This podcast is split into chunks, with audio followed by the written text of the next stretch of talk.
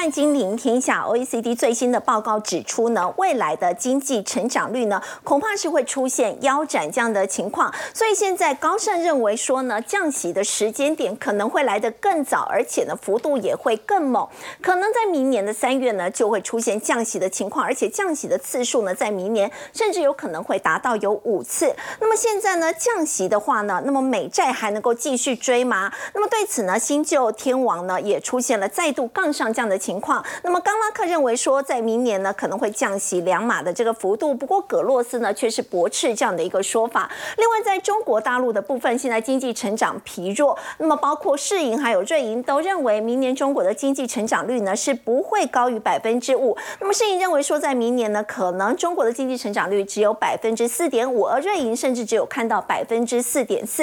另外，钢铁股的部分呢，在今天呢表现真的是异军突起，迎来春燕的感觉。包括在今天盘面上收盘的时候，最后钢铁股有十一档都是亮灯涨停。现在呢，甚至在台湾还出现了去抢购这个钢铁香蕉的情况。为什么由日本制造的这个钢铁香蕉现在会如此热卖？好，今天节目现场为您邀请到金周刊顾问林宏文，大家晚安；资深分析师陈威良，大家好；资深分析师林有明，大家好；前基金经理人温建勋，大家好。好，我们先请教微良哦。现在美国联准会呢，应该是在明年呢会开始来降息。那么在大放歌之后呢，大家认为说明年这个降息时间点会提早，而且幅度会更大，甚至最多看到六码。所以现在很多法人也开始去买这个长债了。好，那首先呢，关心一下 OECD 呢，针对经济的前景呢发表了报告，那认为呢未来的经济成长率将会腰斩。但是呢，大家先不要急着看到腰斩之后就太过紧张。重点是什么时候会发生腰斩呢？按照 OECD 的预测是到二零六零年，距离现在还有三十七年之久。也就是说，这是一个呢极长线的投资观点。其实三十七年后，呃，这个世界上到底会变怎么样，大家也不知道了。而且呢，究竟这个报告或这个预测会不会准确呢？其实三十七年后又有多少人还能够呢来印证？哦啊，讲到这就伤感了，是不是？哦，但其实呢，我的意思说，其实。大家很快就会忘记这件事情哦。但是呢，当然我们还是要呢去思考一下它的逻辑。它最主要依据是提到呢，因为人口老化的问题，对，所以大型的经济体，不管是成熟的国家，或者是说新兴国家，可能都会因此呢，在它的劳动生产力上面会放缓。不过，我觉得其实这个报告好像也忽略了一个重点。其实呢，哎，因为创新科技所带来的生产力，它会大量的取代传统劳力。哦，所以如果我们把比如说呢 AI 的发展这方面也纳入考量之后，哎，或许呢不用用到这么多的传统劳动力，也能够达到一样的生产效率。哦，但无论如何呢，我想呃大家就去关注一下哈，未来的一个经济其实都是在一个多变的环境当中去做调整。那时空拉回到呢，哎比较接近现在的话，大家关心的是呢这一次联准会的会后声明哦，马上呢让大家感受到好像呢哎明年就要迎接降息了。对，哦，的确呢现在看起来呢呃。不管是投行的预测啊，或者说各财经专家，大家已经不是在讨论明年会不会降息，而是呢。到底会降几次？会降几次？会降几码？对呢。那目前来看的话，哈，其实呃，如果以各家的投资银行预估，当然最早有人认为三月，那当然还是有人认为可能是五月或六月。那大家估计的幅度从三码、五码到六码都不等。其实呢，这个我觉得大概应该都是仅供参考。方向上确定是降息，好，但是呢，到底实际上状况呢，它还是要呢紧紧扣着经济数据来去做动态调整。不过我觉得很很很很少人可能会去进一步去思考说。联准会每次对外的谈话或鲍尔的演说，嗯，他到底是其实在讲真话，还是呢只是一个有政策性目的的谈话？哦，关于这个点，大家不妨想想。对，其实呢，为什么常常呢，不管是财经专家或者投资银行，这个风向会变来变去？嗯，其实也是跟着联准会在带风向嘛。是。那因为呢，现在要暗示降息，我觉得呢，明显就是希望让市场对于资金行情有所期待。那同时呢，哎，也让大家觉得说呢，呃，这个目前控制通膨已经有所成效，所以才会把整个目标跟重点呢，由升息与否到呃变成是现在何时降息，降息。能多快跟多猛。那这个也隐含就是开始对股市有比较积极的做多意愿、做多力道。那当然也可能跟二零二四年美国的大选有关了。哦，所以无论如何哈，我想呢，呃，如果说按照现在的利率走势来看，哦，其实。已经很明显的十年期公债殖利率跑在呢联邦基准利率前面，已经告诉他降息就是一个确认方向。好，但是呢，呃，按照最近哈，就是新一代的呃这个债券天王跟旧一代的债券天王呢，这两者哈，其实对于利率的想法可以说是呃截然不同。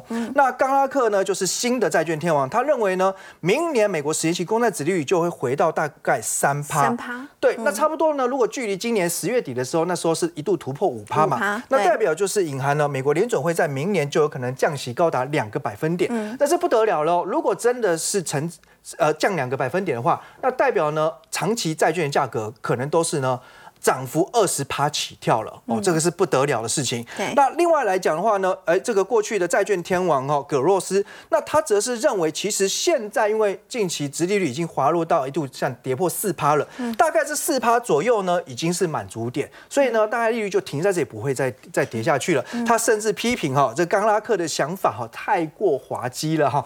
那我觉得其实大家也不用呢太在意，就是说两个人的嘴炮啦，哈，其实你一言我一语也没什么意义。那重点是四趴。其实是已经差不多了嘛？对，就是差不多，就是跌到这里。因为我们看到，最近的殖利率已经掉到四趴嘛，对，对，已经来到这个位置，他觉得不会再跌了。那我觉得其实呃，刚刚有提到。利率它就是一个动态调整的过程，我们确定了这方向哦，但是未来我觉得联准会呢，哦，它的利率政策就是何时要开始降息，那后面是呃类似暴力式或连续式的降息，还是说预防式降息一次两次之后，它会呢，哎画下那个暂停休止符？那我觉得其实要看美国的失业率，如果是失业率哦持续往靠近四趴那一条线。嗯，来接近的话，那降息力道就会比较猛。那反而如果说美国失业率维持在呢，哎，可能三点一、三点二哦，不要超过三点五话，那可能呢，呃，这个降息的力道就会比较缓和一些。那债券市场基本上呢，也是可以确定正式启动了牛市。好，如果是正式启动了债券市场的牛市，而且明年降息是必然的，那么债券的部分到底要怎么样来做挑选？好，最近其实呢，呃，也有一些呃财经布洛克有提醒大家，因为呢。既然降息是很明确的一件事情，那反过来思考就是债券价格上涨也是板上钉钉确定的事情。所以呢，明年的投资哦，啊，买债券就是送分题。啊，那我认为哈，其实要注意就是呢，目前当然呃，我们市场上有很多挂牌的。美债相关 ETF，可是就是因为大家知道呢，好像明年啊一定会赚到价差，对，一定会涨上去，所以用力的抢进的结果之下，导致他们的呃市价高出了他们的净值，那就形成所谓的溢价率偏高的风险。那这个代表呢，你还没有赚钱，可能一进场就先买贵了。所以呢，布洛克也建议大家。也许如果你呃对投资美债有高度的兴趣，也有资金要规划的话，你可以去看看一些呢相关的基金，因为基金毕竟你就是按照净值在买卖，不是市价，嗯，哦，所以就不会有这种呢过度买高的风险，哦，但是呢，如果时间拉长来看呢，其实呃就算买贵哦，但是呢你也不会是买错，因为债券再强调一次，明年就是投资的送分题。那历年来呢，不论是经历了大幅度的升息、暴力的升息，或碰到呢呃股灾、金融风暴，大家看，其实呢，投资等级债券的平均价格只要跌破这一条线，就是九十块钱，这个都是长期哦绝佳的买点。哦，头等债的部分，对，甚至可以说是就是绝无仅有的买点。那只要呢来到低点，哦，那后续呢一年之后的涨幅，少则呢十三趴、十四趴，多则甚至上看三三成哎。对，那配合我们讲的未来联准会的利率，如果持续往四趴或往三趴这样子，一个百分点、两个百分点去降的话，那将来债券价格呢，当然就会有上涨空间。那涨多少呢？或怎么挑选债券 ETF 呢？三个字，要高颜值。好，高颜值。对，那第一个呢，就高信用平等。好，因为毕竟呢，我们对明年的经济或景气的展望，当然也并不是说全力安战的哦。其实还是有一些风险，有一些疑虑存在的。所以这个 Triple B 级以上就可以了吗？对，当然有些投资朋友呢，可能会喜欢选，就是一定要 A 以上的，或者说甚至要三个 A。事实上，跟大家强调哦，按照标普在信评的分类，三个 B 以上就已经是投资等级了。嗯，好，那相对来讲，如果多头是确认的话，反而三个 B 的。比三个 A 的是更会涨的。好，那再来呢？要严选波动幅度，就是降息的时候，我们希望要赚价差。那存续期间就是关键字，存续期间越长，那将来降息的时候，价格上涨幅度越大。好，那再来就是呢，殖利率稳定，因为你持有一年两年点。等待迎接降息循环的时候，那你当然这这持有期希望还是能够有稳定的现金流，不管是季配哦或者是年配。所以呢，我们看到哈，这个是目前国内规模比较大的债券 ETF。那大家大概从它的名称也可以看得出来，几乎都是属于呢投资等级，而且呢，要么是投资公司债，不然就是投资呢政府所发的公债。哦，那另外呢，大家特别关心的就是呢，未来会涨多少？刚才提到看存续期间。那简单举个例子来说，如果存续期间是十六点零八，那就是未来呢每降息一个。百分点，那它就会涨十六趴。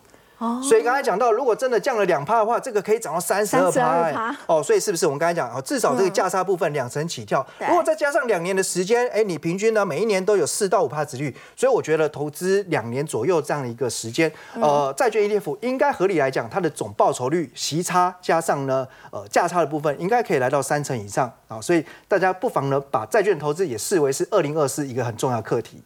好，刚魏阳呢，我们看到呢，其实美国联准会在这一次呢，这个主席鲍尔所释出的一个谈话，大家也说这一波的升息循环的确认已经结束，在明年就会降息，只看呢到底是降多少，那么什么时候开始来降息？所以在最近呢，买债券哦，几乎呢很多人都开始一窝蜂的涌进了。不过我们说到呢，在股市的部分，接下来又到底要如何来观察呢？我们看到台股在今天上涨二十点，是比较开高之后呢走低这样的一个情况。那我们要请教有明哥，在外资的。部分呢，外资呢其实昨天买了三百多亿，今天又买两百多亿，而且买超很多都是集中在金融股。在过去，大家说有一种说法，就是当外资开始在买金融股的时候，是不是代表说这一波的涨势已经到了陌生段了？呃，确实，很多人就是担心是这个买金融的话，就是拉金融出电子，哦，市场上就会有这种疑虑。那这两天的话，外资加起来买了五百亿。好，那我觉得买金融股的一个理由，大家都可以理解。好，因为就未来的时间要降息，但对大家来讲的话，认为说，哎，降息照理来讲利差会缩小，对，利差缩小的话，金融股的获利应该会不好。那他为什么还买金融？等一下我们会解释。那各位可以看一下哈，这个是昨天外资的一个进出，外资在前二十五档买超的个股里面有十三档是金融，基本上呢，所有跟金有关的。好，金控的基本上都买了，基本上都全买了哈。那我帮他算了一下，就是说，因为我们大部分看到的买超都是用张数来统计，但是我把它试算成金额的话，约略应该是五十三亿。五十三亿占昨天外资买超三百三十八亿里面的百分之十六左右。那各位，这个数字叫多还少？叫多，因为昨天的金融股成交比重并没有超过十六趴。但是如果外资的买超占它所有的比重十六八十六八左右，那就意味着它其实对金融股它的看法是非常正面的哈。那我们回头来去看一下，刚刚这个微量有特别提到，现在金融是两股力量哦开始在抗衡。第一个力量的话，就是因为很多的金融公司，包含像呃寿险公司也好，金控公司也好，他们都有在买公债，嗯，他们都有在买美国公债，而且从今年的三月开始，他们就一路买。那初期的话。因为殖利率还在往上飙，尤其是十年期、二十年期。如果大家还有印象的话，在七八月的时候，是不是还有飙到一度很高？然后。短天期的都已经降下来了，长天期还在飙。对，那长天期那天在飙的时候，我们就在节目上面讲，我觉得那个是非常的机不可失，而且那个也真的是所谓送分题中的送分题。好，就是这种状况已经不太会再有可能，因为两边市场的失衡。好，那他们买的时候只是暂时间受到了，比如说一季的煎熬。好，但是现在殖利率不是一下子掉的很快吗？掉的很快之后，他们的这个所谓资本利得啊，就是账上的资本利得就开始出来，所以他们的货。获利就会提升，但是呢，因为降息的关系，造成利差的缩小，这个东西基本不会再马上实现，它这个是递延的，所以正的比较多，比较快，要赶快认列，然后呢，负的部分呢，晚一点才会影响，所以在今年的财报上面来讲，你就可以看到金融股相对来讲会比较好，那这也就是外资为什么在这个时间点上面买那么多金融的主要原因。那现在买金融的话，到底对大盘的这个走势是有利还是不利？呃，很不幸的是不利，是不利的。对，但是就是说，它如果温温涨的话，很可能对市场的杀伤力还好。但是如果它涨得相对快，而且它有排挤到其他的，不管是电子也好，或其他也好，大家就要小心。那各位，我们可以去从二零二一年开始哈，一直统计到今年度。那各位有没有可以发现哈？我上面的这一块的话是金融指数，下面这一块的话是我们的加权，就是我们的上市。好，那呃，我我标日，我标这个数字的一个部分，就代表他们两两个之间。哦，他们的一个同步关系。第一个，在这一段时间里面，金融指数攻一八四一的时候，正好是。台湾的这个上市指数要攻一八六一九，到目前为止一八六一九都是我们的历史高点，对不对？可是各位有没有发现，在攻的过程中，金融攻得很快，可是。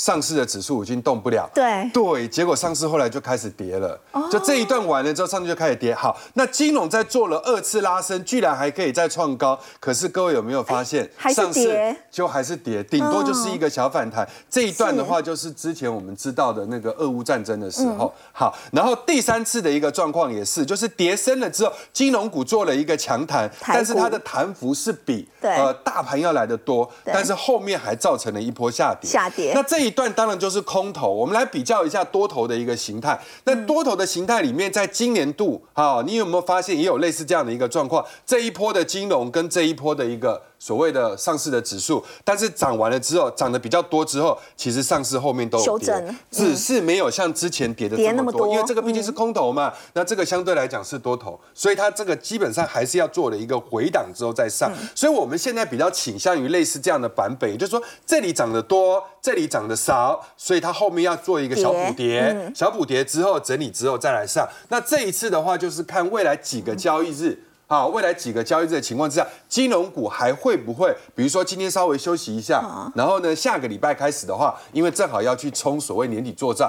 搞不好那个金融的集团啊，或什么再继续攻，所以金融强于大盘，就是代表这个波段可能要先休息一下。现在已经有出现这样的情况。因为才第一天，所以我们如果加今天也才第二天哈，那整个到目前为止的话，前面那一段金融都没有领先大盘，但是从昨天开始金融是领先，所以要观察。对，所以我们可能再观察个二到三个交易日。如果说金融还是相对比大盘强的话，那大家就靠稍微要比较小心一点，就是说指数可能会先回了再上。嗯，那现在因为金融股假设涨。上去的过程中，很多的公司的值利率其实已经开始往下掉。对对，所以我们发现买 ETF 好像买比买金融股好，因为 ETF 里面的这个值利率相对都还有在四趴五趴以上的。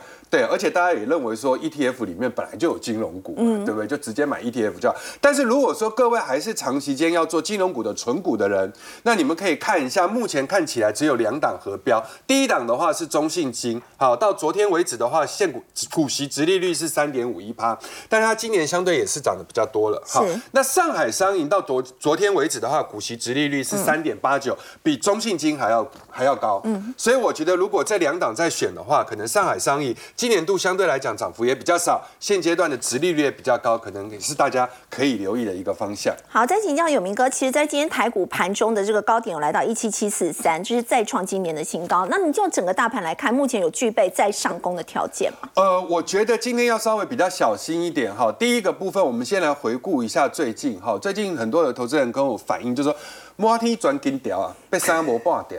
就是你现在每一天都在轮，每天都在轮不同的东西，对，所以投资朋友的话，常常就会有一种感觉，俩孤招比，好，对，所以意思就是说，各位可以发现，指数在走高的过程中，昨天涨金融，还好今天金融没有什么跌，对，但是今天又轮到了钢铁，但是各位你还记得金融前一天在涨什么吗？很多人不记得，反正就是每天的就是单元剧，因为那个主角基本上都有在换。好，那在这样轮动的一个过程中，我们就举另外一个昨天市场上人气指标的一个股票英业达。英业达昨天是锁涨停哦，而且它成交量很少，大概只有二点五万张，可是它居然在尾盘的时候锁了五十六万张。对，那我们说过五十六万张，这个有的时候都是虚挂哈。但不管怎么样，今天这个五十六万张的那个买不到的人，今天我相信应该都买到，因为今天成交是三十九万张。对，三十九万张的英业达，然后形成了一个大长黑。我要表达的一个例。场是，如果你昨天用放大镜来去看，呃，用显微镜来去看这个所谓的音乐达，你会觉得说 I P 要动了，或 A I 又形成另外一个行情。但是你今天回头又去看，那不然我们还是讲一下钢铁好了。对，就是这个行情在轮动的过程中，大家就要特别注意一下，它是用轮动的方式把指数垫高。那这样高空常常在换驾驶的同时，我们就要小心有一天会稍微比较做压回或失控。那这里的话，因为到了月底还有一点点时间到年底，所以我们把投信做。做账这个题材，我们做一个 ending。也就是说，现在这么多的一个股票，大家都说啊，你会做账，我会做账。但是呢，我心中的一个指标看的其实是六二八五的奇迹，嗯，因为以这一波投信买成这个样子，而且股价已经过高的情况之下，它目前的不管就基本面也好，就筹码面也好，就什么也好，它绝对会是大家认为没有瑕疵的股票。嗯，那这样子没有瑕疵的标的，它未来如果还做得起来，我就相信投信基本上是硬的。好，就是在这个地方，它是会继续往上走。但是如果它做不起来的话，我觉得相对其他的一些个股的话，看到了奇迹，应该也会开始有脚底抹油的状况。所以我想把行情整个跟各位来去做一个分析的时候，轮动太快，或者是投信作战或等等，都很可能指数在一七七四三今天的一个高点附近，要形成一个比较焦灼的一个状况。好，刚刚有明哥带我们看到呢，台股在今天盘中呢有来到一七七四三，是再创今年的新高，但是在接下来还是要持续留意在盘面上这个结构方面是不是有瑕疵，让整个上涨的动能有受到压抑。我们说到中国的这个经济呢，也是持续受到压抑。我们要请教建勋，然后现在中国自己定明年的经济成长率应该是还是有五趴，不过现在包括瑞银、包括世银都不觉得明年中国的经济成长率可以达到五趴，都只有四趴多而已。您会怎么看呢？其实中国经济好不好？我们先看中国的股市啊。今天上证股市收盘是两千九百三十二点，好，再度跌破了三千点之后，而且也再创了历史的新低点。好，可以说是中国的股市看起来不好，所以总体经济也不会好。嗯那今天有一个新新的消息说，瑞银的首席经济学家叫做汪涛，啊，她是一个大概五十几岁的女生，哈，看起来很利落，看起来就像经济学家的样子，戴个眼镜。好，她说考量到经济面。种种的挑战跟比较温和的政策，所以明年瑞银是估多少四点四趴的这个 GDP 的一个预测左右哈。因为中国的中央开了一个经济委员会议，开了之后，大家就发现，你开这个会议，你有没有救经济？好像没有哎，你没有很多的基建。你们很多的一个政策，你们很多的财政都下去都没有，都没有，所以看起来瑞银它就维持它只有四点四哈。那除此之外呢，在联合国辖下的这个世界银行，它也估，因为明年的这个中国经济看起来也没有很好，所以它变成它是估到四点五个 percent，然后明年是继继续后年再降到四点三，所以看起来不管是瑞银啊，还是这个世界银行，看起来是比较看衰一点。目前整个外资大概是这样的，是主流的一个一个看法没有错。那目前大概只有高盛还认为说中国的经济有。有机会明年可以调升，好，这是高盛，当然是力排众议。那穆迪呢？之前有降评中国嘛？他把那个平等降为负向，然后没有做了这件事情，然后还把很多的银行啊、很多的这个国企央企都往下调了嘛。那调了之后，还跟大家讲说，你们都不要进来公司工作，因为我怕你们的人生会有有有风险。对这个，所以穆迪的在这边工在穆迪工作的这个人员，可能也是一个高风险的公司哈。那最近呢，他就讲说，美国的专家也说，现在中国的人口老化可能也是拖累这个 GDP 一个很重要的一个因素。除了少子化的问题，人口老化非常严重。对，现在不要说中国大陆了，现在其实很多地方大家都不愿意生孩子嘛。嗯。现在人口老化，我讲一个数据给大家听哈。现在中国大陆的这个平均是几岁？现在平均是四十一岁。好，这是中国。那美国呢？现在是平均三十八岁。那过了十年之后会长什么样子？中国会变成四十九岁，然后美国呢还是四十二岁？中国现在缺钱要找钱，是不是找富豪，然后也找红二代？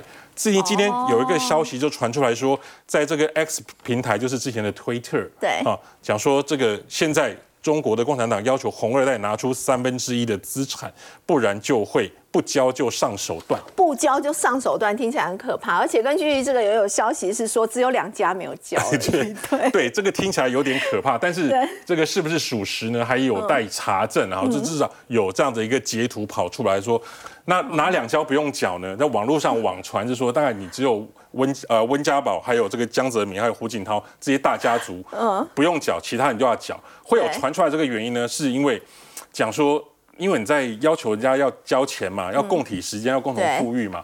那很多当然很多公子哥啦，或者很多的正二代会想说，我的祖上积德，我可以靠着我的祖上不用缴。那但是现在就有人点名说，除非你的关系硬得像胡锦涛，硬得像江泽民，不然还是乖乖的缴钱比较。呃，比较划算一点，一一起缴出来度过难关。对，那至于在民民间企业来讲的话，哈，就没有那么幸运了。现在至少在有十一家的中国上市公司有讲说，我们最近的高管或者是董事会成员被抓。那像这个被抓，呃，对，像这位这个恒大的许家印嘛，哈，那这位是斗鱼的这个呃负责人叫做呃陈少杰，他们消失大概有大概有 SOP。叫 SOP，第一个 SOP 是传出你这个公司有财务的问题，然后第二个传出就是说你这个公司涉及一些绯闻或者涉及一些不法的事情，像许家印，你们传，你们印象，他之前是讲恒大歌舞团啊，很奢华，嗯，然后第三步之后他就不见了，嗯，那这个呃斗鱼斗鱼创办人，他其实是一对他其实是一个视讯的平台，就传出来说他涉及了这个违法的赌博。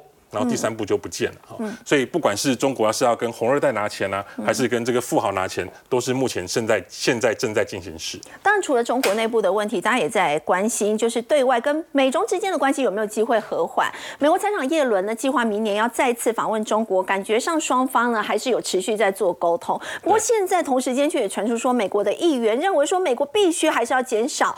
他们跟中国之间的这个经济的影响力，在经济上呢，应该要更加的独立，来切断跟中国之间的这个关联。今天美中的一个比较大事哈，就是耶伦，美国的财政部长耶伦哈，他传出说他明年要再去访问中国，以财长的身份。哦，最近我觉得。只要是跟联准会有关的，都蛮鸽派的了哈。这个叶伦在十年前也当过联准会的主席，哦，这个很资深的一个官员。那他就讲说，我明年要再去访问中国，要透过长久的关系，避免双方的这个紧张升温。对，所以他看起来是鸽派嘛，哦，就跟鲍尔前几天突然变鸽派是一样，从鹰转鸽。但是我讲的是，但是其实美中关系是越来越严峻的。他看起来只是严峻里面的少数的这个润滑液而已。还有这个几个共和党议员，他推出了这个。可信境外审计法法案，他的意思呢是讲说，你中国大陆的这个国企啊，你来美国上市，可是你这些签的这些会计师，每个都给我乱签一通，这财报有时候都是假的、空的、虚的，所以他要求这些会计师要跟共产党无关，好，要出现要催这样的一个法案。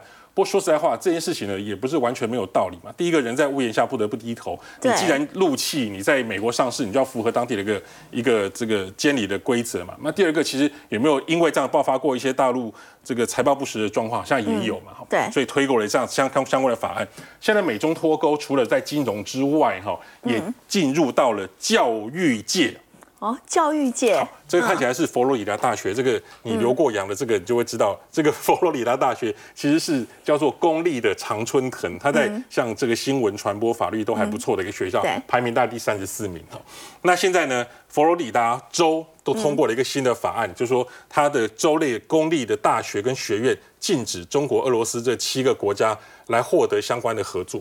哦，其实蛮严重的耶，非常严重。他讲白话就是说，你只要是中国或者是俄罗斯或伊朗这些研究生或者博士后研究，你都不能够来我境内。做研究产业方面焦点，我们要来关注的是在这个金源代工二哥联电的部分。联电董事长洪家聪呢，现在出任转投资的公司系统董座之后呢，他再兼任系统的策略长。他集团旗下的 IP 大厂智源呢，他们也要开始来布局高阶的应用了，而且是借由。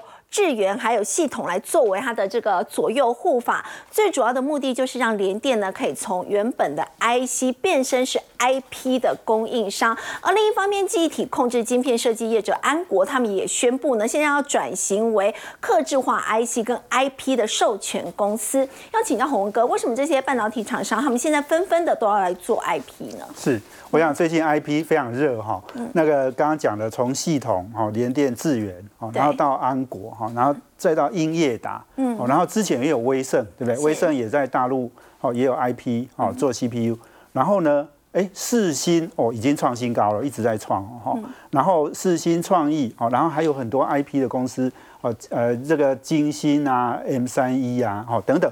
那我想，I P 为什么这么热哦？那我我我想，我们先来讲简单哈。我觉得有两个事情是很重要哈。I P 为什么这么热？那我讲 I C 设计的 I P 之前哈，我们先我们先讲哈。哎，以前我们讲 I P 哈，其实我们常常讲的不是 I C 设计这个 I P，我们讲的是什么？是比如说像电影好了，像那个。哎，你你看哦，那个迪士尼，嗯，它有白雪公主，有米老鼠，对不对？哎，这个叫做 IP 哦，这个 IP 哦，一百年哈都还可以卖钱的。哦，多少人要授权？哦，这个米老鼠啊，这个呃白雪公主，哎，每一个产品上面都可以收到授权金呢。嗯，哦，你你不管你印在哎这个 T 恤上面的，印在什么产品上都可以，对不对？那像游戏，游戏也有很多 IP 啊。我我们那个很多有名的那些游戏都是不是金庸就是古龙，好，他们授权的嘛，哈。然后另外像很多的电影，哈，那电影也有很多的那种，哦，或者是那个刚刚讲那个游戏，像任天堂，哦，像这个。很很多这种啊，玛丽兄弟等等，这些都是 IP，哦，所以说 IP 的特色是什么？你如果讲到 IC 设计的 IP 哈，它的特色就是说，它可以一直卖，一直卖哦，然后一直授权哦，然后收权利金哦，好，然后这个它不是说做一个产品跟人家竞争，因为你你知道，人常常讲我们说 IC 设计是一代全网嘛，你一个产品出来之后，下一个产品你要再出一个新的跟人家打。哦，那你对手很多，所以经常是什么叫一代拳王？就是你下一代产品如果不行了，啊，你就这个上场哈打打拳，然后就被击倒，然后就被抬出去了。好，就很多公司就是这样不见了嘛。好，那但是 IP 是什么？可以长期一直授权，然后一直收权利金。那这个这个特性是非常重要。嗯。哦，所以为什么就是说现在有很多像四星，现在是股王了嘛？哈。对。为什么它当然它获利也非常好，那但是它本益比也非常高。那为什么可以本益比给它这么高？就是因为，哎，它的 IP 做好了之后，它可以长期这样子一直卖。哦，那像我们最有名的 IP 是 ARM，好，就是安摩控股。那这家公司呢，大家都知道，手机的 IP 都用它的嘛，几乎九成多都用它的。ARM 呢，在手机做的不错之后，哎，它到那个很多我们说物联网的的那个，只要要省电的哈，然后要要要做到这个呃呃通讯这样的功能，就要用 ARM 的。这个 IP，然后甚至汽车也要用到嘛，哈，所以 ARM 呢，哎，就可以本益比一样很高，好，那这个股市会资本市场会给它一个很高的本益比，好，所以我刚刚讲就是说，因为它的这样的一个特色，哈，可以一直授权，然后一直收权利金，所以它的本益比会很高。那第二点呢，是更重要就是说，哈，是现在整个 IC 设计因为竞争很激烈，所有人都要做都要设计 IC，可是呢。大部分的公司都没有 IP，嗯，好，所以这个呃很多的公司，好像我们刚刚讲四星是股王，对不对？那他最近不是就拿到亚马逊哈？亚马逊设计，因为他们都要设计自己的 AI 晶片嘛，对。那很多公司它不不见得有自己的 IP，哦，他们事实上因为现在 IC 越设计哈，是功能要越来越强，而且要很多东西都要放进来，哦，不不是只有哦，你说通讯的功能，哦，有的是什么？I O 哈，就是输出入的功能哈，什么 U S B 的功能，啊，什么 P C I E 的功能，它要所有，然后还有记忆体的功能，所以你你很多你的设计呢，你都会去找不同的 I P 来授权，然后放进来你的这个一颗 I C 里面。好，所以简单讲就是说，因为呃这两个特色，所以大家都要抢这一块市场。好，那而且呢，因为股市最热嘛，哈，所以呢，本益比很高，所以大家都在抢这个题材。所以刚刚讲的就是，不管从联电系统，嗯，好到这个呃安国，哦，而且股价都飙很高哦，对，哦对，然后那个呃英业达，哦，那英业达等一下我们再讲哈，因为英业达今天刚刚提到了爆量嘛，哈，而且是下跌超过六对，而且交易量这么大，然后这个股价又跌，哦，这个因为大涨之后又大跌，哈，所以这个呢代表的就是说很多，我我刚刚讲就是说 I P 这个行业非常好。但是呢，它也要长期耕耘，它不是短期哈，哎，一个题材，然后说说能够做就做了，哈，这个是要时长时间去耕耘的。刚洪文哥提到的这个英业达代工大厂，它现在也要来做 IP。那么在其实前两天的时候呢，它的股价是亮灯涨停板，不过今天却是爆量下跌，超过了百分之六的幅度。那么最主要是现在也传出说，欧系外资认为说，它在两年之内这个贡献度哦，听说是很低的。为什么外资会认为说，它的这接下来两年几乎是没有什么贡献呢？是我我想是这样，我刚刚讲就是说哈。我我们我们前面提到那些像四星呐，哈，什么金星科啦、创意啊等等，那个公司那个都是已经长期耕耘耕耘很久的。对。好，那我我举那个例子，金星科好了，金星科是联发科转投资的那一家公司哈。那那家公司做的是 MCU 哈，就是是一个非常重要、很基本的哈这种 IP。那这个 IP 呢，诶，其实它在挂牌之前哈，它在未上市哈。哎，曾经减资过两次，嗯，就是他赔了很多钱。哦，这个因为刚刚讲就是说，大家都知道这个行业以后会很好啊，所以所以其实它的竞争也非常激烈啊，而且那个对手都很强大，所以他花了很多时间才扎根做起来的。嗯，好，那今天我们来谈，就是说英业达为什么外资给他这样的一个评价？哈，那我想，呃，我想前几天就是说英业达公布了，他们说他们在做这个 IP 哦，而且已经卖给两家设计公司嘛，哈，哦，那那时候大家好兴奋哦，你看那个。那个第一天是呃涨停，根本买不到，而且成交昨天还是亮灯涨。啊，昨天又呃，昨天又又涨停，好，那今天当然就下来，对，就下跌。对，那我觉得这个当然就是一个很关键了哈，就是刚刚讲的，你卖给两家客户，对，你知道其他的那些 ARM 哈或者是什么其他的台湾的一些 IP 公司，那个卖给多少客户？那个客户是非常多的哦，好，那你只卖给两家，你当然贡献很少嘛。是，而且就是说。呃，这个时候哈，大家只要沾上一点 AI 的题材、IP 的题材哈，股价就爆发了哈。那我觉得这个可能大家要稍微还是要审慎哦去看这些事情。系统也是一样，嗯，好。那刚刚呃我们讲的安国，我相信都是一样的哈。这个不是扯上这个议题，然后就股价就可以涨了。你要看后续有没有真的的真正的业绩贡献，真正的这个获利拿出来，这个才是重点。好，不过我们今天在盘面上可以看到，钢铁股真的是火力全开哦。在今天收盘的时候，有十一档都是亮灯涨停板。那么台湾现在民众也很喜欢买的就是这个来自日本的钢铁香蕉，到底为什么会如此热卖？我们先休息一下，稍后了解。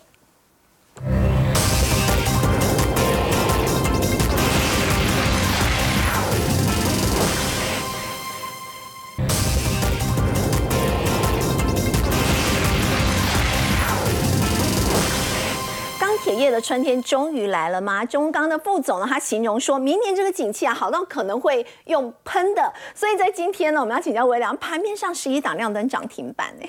呃，钢铁股上一次的行情在两年半前，是当时就跟着航海王。哦，那钢铁人大军一起都喷了一段，哦，沉寂了这么久，当然呢，诶，这也符合我们讲哦，如果你要展望明年，先从右下角找一些否极泰来、咸鱼翻身的产业，钢铁股的位阶有这个条件，但基本面的部分哈，我觉得，呃，中钢这边有提到，因为明年呢，美国要降息，那美元就走弱，所以相对来说的话，原物料会有行情，所以因此呢，大概明年有小行情哦，多头上涨，这个应该是基本，但是有没有大行情呢？我觉得这要回到呢供需跟报价来看。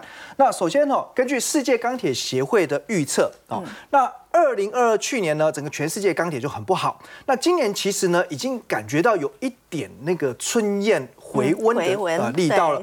今年呢是正成长一点八，可是呢，展望明年哦，其实这个力道还是蛮弱的，只有呢来到一点九趴。哦，如果你放眼比较其他的很多次产业，其实这个成长力道是相对比较薄弱疲软的。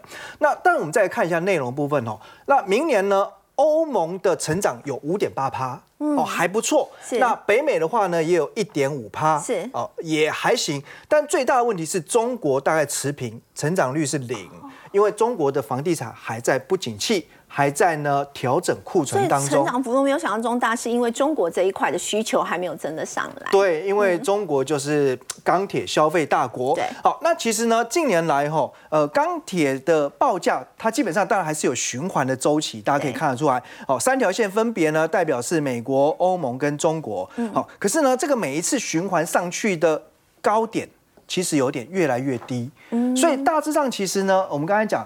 钢价会受到供需的影响，除了疫情的时候那一次是因为呢特定事件让需求爆发哦，那那一波的行情比较大。那接下来呢，乌俄战争或者是因为原料的供应出了问题，其实这个行情就会变得比较短暂。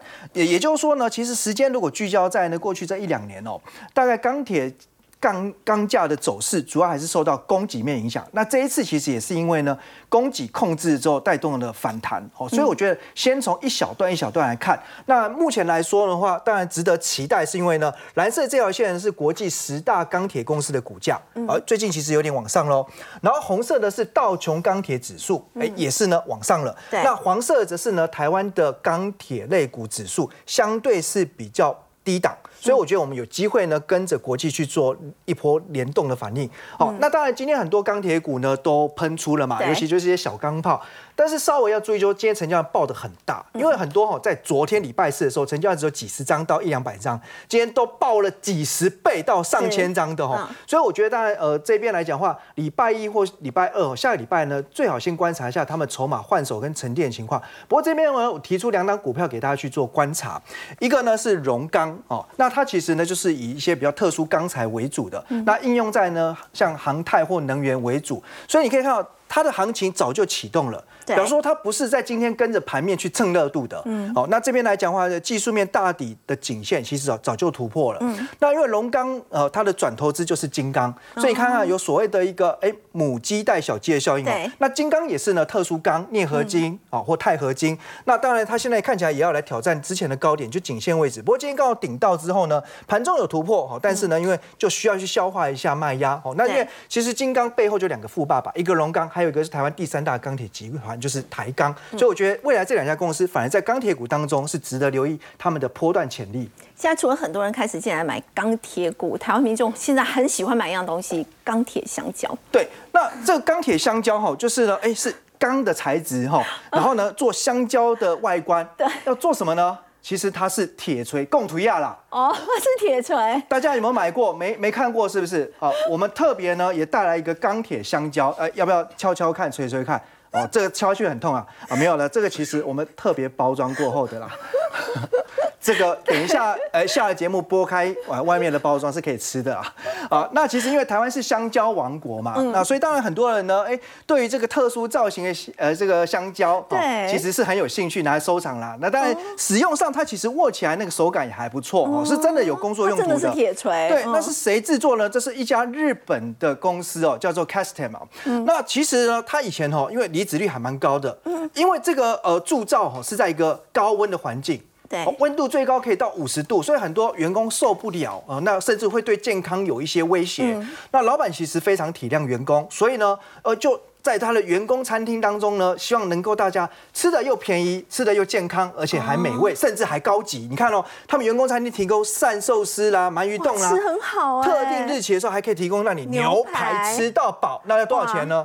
只要日元一百九十块，差不多台币四十块钱给你到台币五十块，吃到饱哎！所以其实呢，哎，表示老板愿意站在员工的立场来思考，然后照顾员工的福利，其实离离职率就越来越低。反倒是呢，相较于当地很多企业，他们招工的情况还不错哦。好，我们先休息一下，稍后来看到今年半导体业的景气急动，但是这一家旺系科技，它如何做到在今年前三季竟然可以赚进一个股本呢？我们先休息一下，稍后来关心。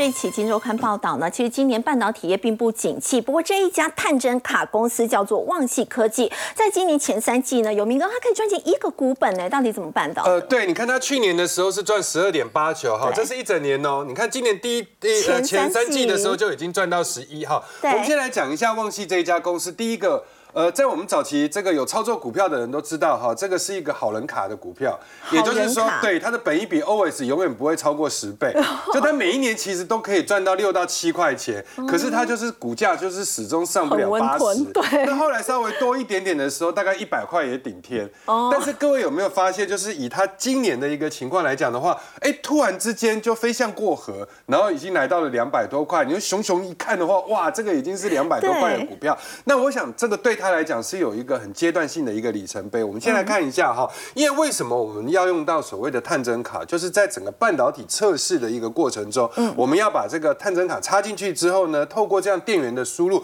我们看看能不能导电，然后来去做所谓的晶片到底是呃这个在整个量规上面来讲的话，是不是合规？嗯，然后呢，在这样的一个市场里面的话，有二十五亿的一个这个美元，但是问题是全世界有很多家在做那。呃，每一个的这个探针的间距不同，就是涉及到它的一个这个所谓的技术层次也不同。然后呢，探针基本上是分成两大块，一个是 CPC，一个是 VPC。那 CPC 的一个部分是悬臂式的一个这个探针卡，然后 VPC 的一个部分的话，就是所谓的垂直整合式的。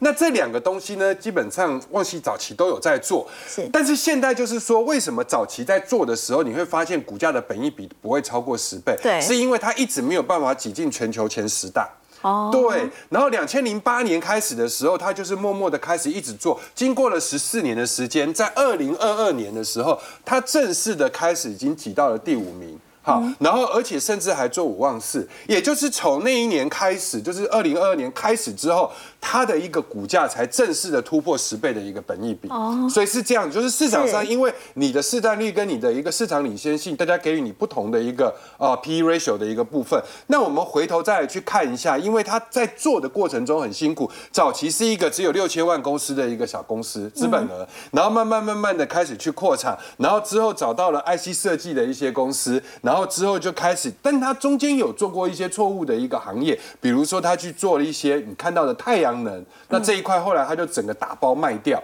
因为那个拼不过这个中国大陆的一个红海。但是未来它的一个成长契机，第一个当然是车用，第二个部分的话就是微机电 MEMS，现在有很多东西，半导体也好，或者是你看到小型的一个装置都要用到 MEMS 的一个部分，然后再来的话就是它的这个 Micro LED 这样的一个测试，那那个要非常非常的精。准，所以这个也是它的利基。嗯，那现在我们回头再去看一下整个在探针的这个产业里面，是相对的一些股价。好，那我们来看一下旺系的一个部分。我刚刚有说过，今年一整年下来，其实它是非常非常稳健，基本上都没有大跌过。各位可以去看一下影威。隐威其实是还有跌过的，是，然后它的获利有曾经腰斩过，然后之后才慢慢上去。那这一波上去，后来是因为拜 AI 之赐，而且是投信一直在买。事实上，它赚的钱跟旺系差不多，可是它的本益比非常高。因为各位有没有发现，它的股价是八百八百多块，是它的四倍呢？它他们两个其实赚钱赚的差不多，那就是因为它号称说它有做到，比如说 AI 相关的，哦但是这个就是稳稳的嘛，就是这样子慢慢默默的默默的一个耕耘。对，所以如果说就投资的一个角度来讲，当然还是旺系相对来讲是比较安全。那至于另外一家公司叫中探哲，那这个在去年的时候曾经有一度红过，但是因为它其实未来成长的利息是在充电桩，可是充电桩这一块的话，目前营收还没起来，所以它股价就相对比较弱势。好，我们先休息一下，稍后来关注的是每一次美国联准会呢进入这个降息周期啊，黄金都是上涨的，所以现在金价的部分在明年二零二四年也是一个好的投资标的吗？我们先休息一下，稍后来关心。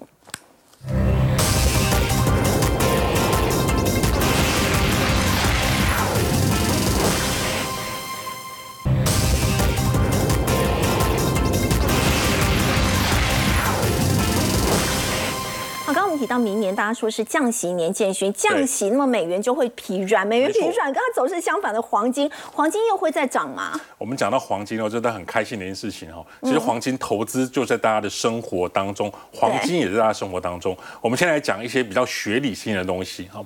那目前黄金呢，都是用什么？都是用美元计价。对。好，所以美元越贵的时候，我买黄金就会越贵。对，不划算。对。所以呢，过去的例子来讲，只要当美美国开始在降息，对降息的时候，黄金就会涨。嗯，因为降息的时候，美元就弱了，美元就弱，我买黄金的意愿就高，就变便宜了。所以你看，在过去两千零八年的时候，这个蓝色哦是这个呃利率的这个图，好，利这个蓝色线往往下的话，这个金价就往上了。好，那还有再有再有一次的话，就是在二零大概一九年的时候，有没有利率往下？